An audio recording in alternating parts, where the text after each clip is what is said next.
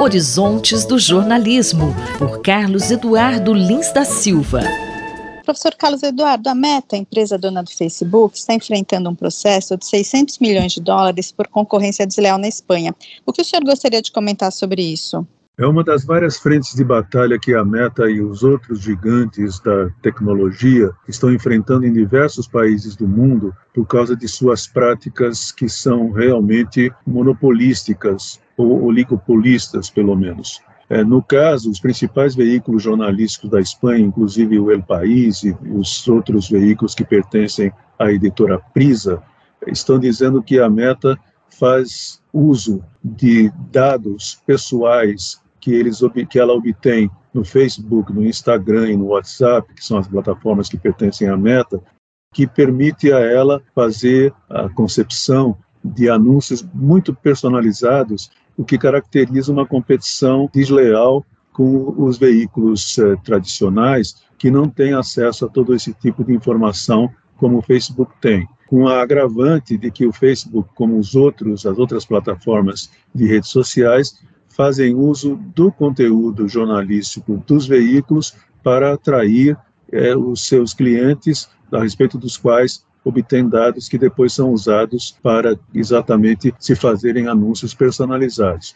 O senhor citou a questão do conteúdo jornalístico e o conteúdo jornalístico também vem sendo alvo de disputas né, entre as empresas produtoras né, de jornalismo e essas empresas de tecnologia, não? Sim, cada vez mais. E nós temos nesses anos, Márcia, conversado muito sobre a crise estrutural que os veículos jornalísticos têm sofrido já há 30 anos e que tem colocado em xeque a própria sobrevivência do jornalismo.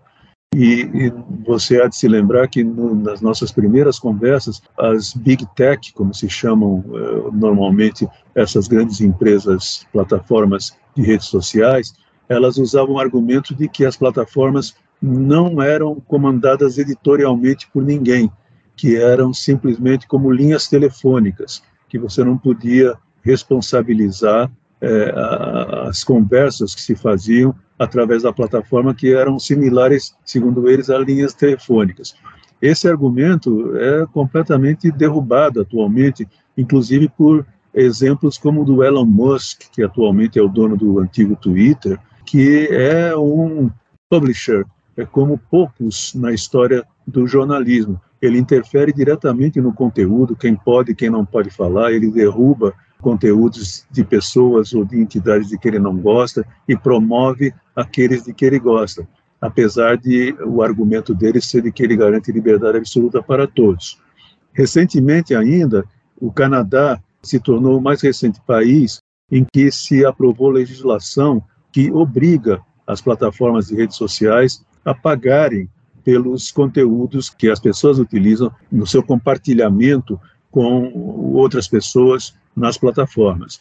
É, no Canadá foi aprovada a Lei de Notícias Online, que obriga as plataformas a negociar com as empresas de comunicação a remuneração pelo uso dos textos, imagens, vídeos e áudios elaborados pelos veículos jornalísticos. Isso já aconteceu na Austrália, isso já aconteceu na França, acontece, embora sem legislação, nos Estados Unidos, onde estão sendo feitos acordos entre os gigantes da tecnologia e veículos jornalísticos, como, por exemplo, o New York Times, pelos quais acordos as plataformas pagam quando elas utilizam o conteúdo dos meios de comunicação tradicionais.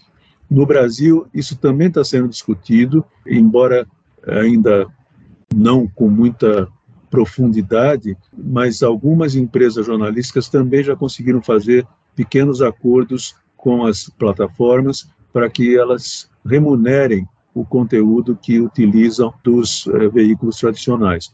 Na minha opinião, Márcia, essa é a única maneira do jornalismo sair da crise estrutural em que ele se meteu. Só se as grandes plataformas, que são hoje as maiores empresas do mundo, as empresas mais lucrativas do mundo, somente se elas resolverem pagar ou forem obrigadas a pagar, mesmo que elas não queiram, pelo conteúdo que elas utilizam, é que o jornalismo terá condições de sobreviver. Senão, vai ser muito difícil. O jornalista e professor Carlos Eduardo Lins da Silva, colunista da Rádio USP, conversou comigo, Márcia Blasques. Horizontes do Jornalismo, por Carlos Eduardo Lins da Silva.